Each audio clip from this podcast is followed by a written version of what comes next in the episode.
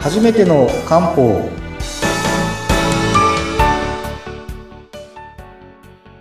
森の都の漢方薬局雲龍堂の佐藤です。インタビュアーの北村明子です。今日もよろしくお願いします。はい、よろしくお願いいたします。さて、前回から、まあ、梅雨の養生ということで、水毒なんてね、お話をいただきましたけども。そうですね。まあ、梅雨時は、まあ湿度がうん。高くなって、まあ、余計な水ですね、うん外に捨てなくなるので、まあ、当然、その、余計な水が残って、それが悪さをするうん。という時期なので、まあ、漢方で言うと、水の毒、水毒という症状が出やすいですよ、というふうになります。なので、まあ、前回、その、いろいろな概要を話したので、今日はちょっとですね、はいその水毒の原因と、うん。まあ、それぞれの対策みたいな、はいちょっとずつお話できればなと思うんですが、はい。結構水毒の原因たくさんあるんですよ。まあ、要は余計な体が水に残ってしまう理由ってええ、たくさんあってですね。ええ。で、それをですね、まあちょっとわかりやすいところからですね、解説していこうかなと思うんですけど、はい。一つ目はですね、一番の原因何かっていうと、やっぱ水分の取りすぎなんですよ。まあ、単純に考えるとそうですよね。ね。うんうん、取りすぎは当然の水毒の原因うん。なります。ですね。で、結構ですね、その水を取った方がいいみたいな。うん。で、それで無理に飲んでる人とかいるんですけど、あれは良くないです。なんか1日2リットルとか言いわや、れて全ません然、もう腎臓に負担かけるだけですね。そうなんだ。じゃあ、あれ間違い、間違いって言っちゃっていいんですかね。あれ基本は食べ物ってほとんど水分なんですよ。ほー。だからそれプラス喉が渇いたぐらいでいいです。だからまあ、朝水分量から減ってるから飲む。別にそれはいいですよ。うん、うん。が、夏汗たくさんかくので、高齢者の方は特にこまめに取りましょう。それはあの、喉が渇いたっていう反応がちょっと遅れてしまううん、うん。ことがあるので、こまめに水分取りましょう。これも全然いいです。はいもちろん。じゃなくて、普段から、もう、1日2リットル以上飲まなきゃ、みたいな形で、うん。無理に飲むのは良くないですし、でうん結構我々水分取ってるんですよ。あ、そうなんですかそういうお酒も。も飲みますよね。 はい。はい って。そなのんで知近っているんでですす。なんそでの近づ知ってるんでですすか びっくりした。 なんでバレたんですか あまりにも近づくてちょっとびっくり した。かあじゃあすいませんは力強くうなずいてしまいました。まあ、だから結構、その、例えばじゃあ100年前に、はい冬に大量のビール飲んでたんですかって、ないですよね。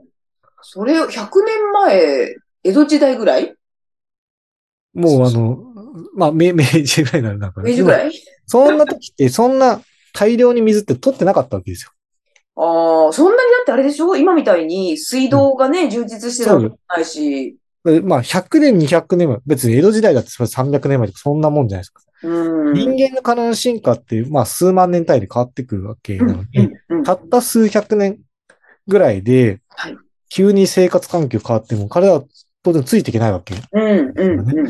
ら大量のやっぱり水を飲むということ自体がうん、余計な水が体に残る原因を作ってしまうとえーいうことで、で、むしろ、あの、前回もお話ししてますけど、喉がいつでも渇いてしまう人ははい、逆に水毒になっている可能性があるので、うん余計な水を捨てると。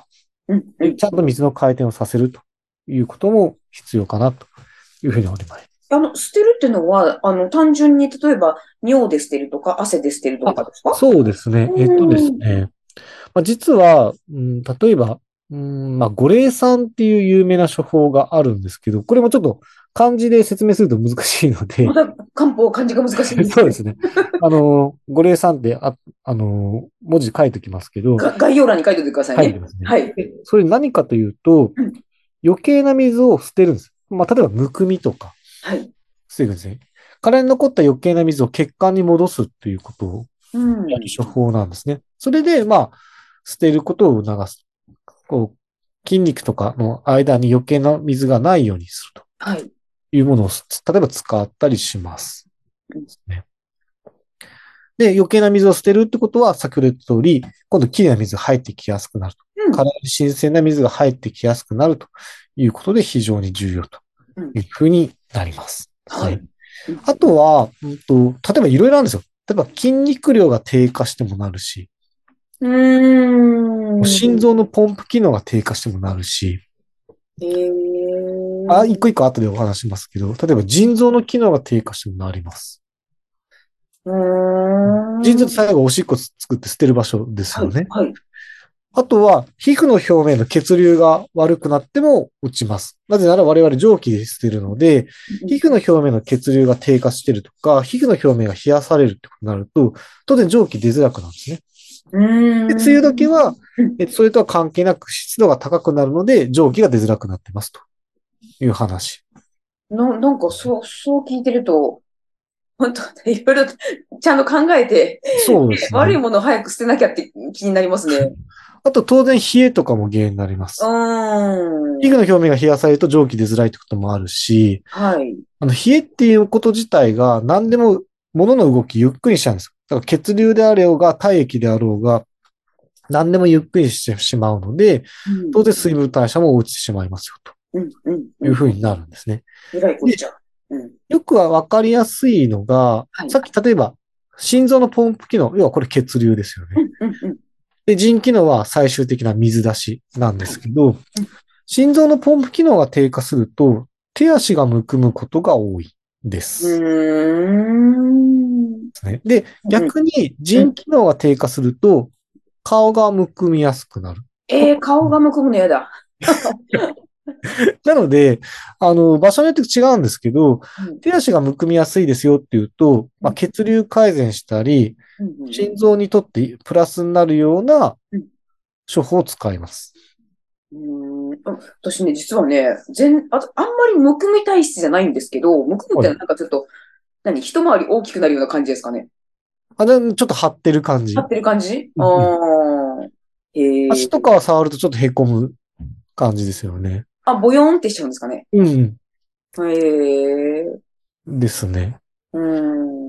で、腎機能が低下すれば、まあ、腎臓にいいと。漢方で言うと、腎を補うので補腎薬。うん例えば、あの、有名な、何回か勉強会で出てきた、あの、鹿の角とかも補腎薬です。あ、鹿の角ね、よく聞きますね。今あれは、あの、結構良くて、うん。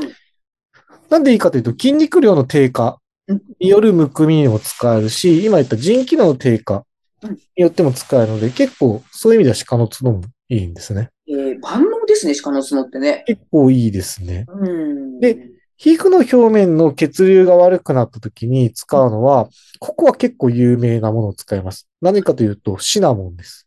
ああ、シナモンは、なんか、経皮とか経皮とかでよ経皮ねく、あの、葛根糖にも入っているもあの。あ、ですね馴染みがありますね。そうですね。あれは皮膚の表面の血流を流すで、実際、あの、現代学的にも、あの、ひ皮膚の表面の細かい血管うん、毛細血管とかですね。あれの、えー改善につながるということが分かっているので、それで実は皮膚からの蒸気に乗ってプラスになるんですね。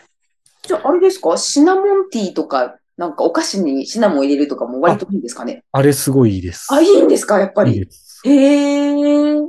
シナモンは、例えば梅雨時になった時に蒸気が出づらい時にもいいですしうん、こう夏ね、クーラー負けああ、はい。表面冷やされますよね。あれも結局、蒸気を止めてしまうことになるのでうん、クーラー冷えみたいな時、皮膚の表面の血流を流すためにもいいですし、うんうんうんもっと言うと別に秋でもいいんですよ。結構、梅雨時から秋まで使うのは、秋って今度皮膚の表面乾燥しますよね。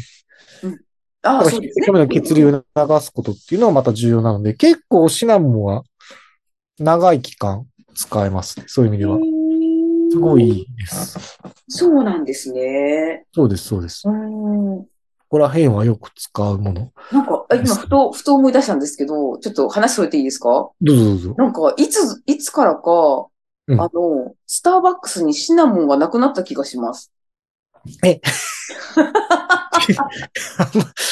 え、そうなんですかなんか、あの、以前はね、以前は、あのーほら、お砂糖とか、ああー、振りかけるやつ。ストロー、そうそう、あの、ふもうないふるやつ。自分確で、か自に分で入れるやつ。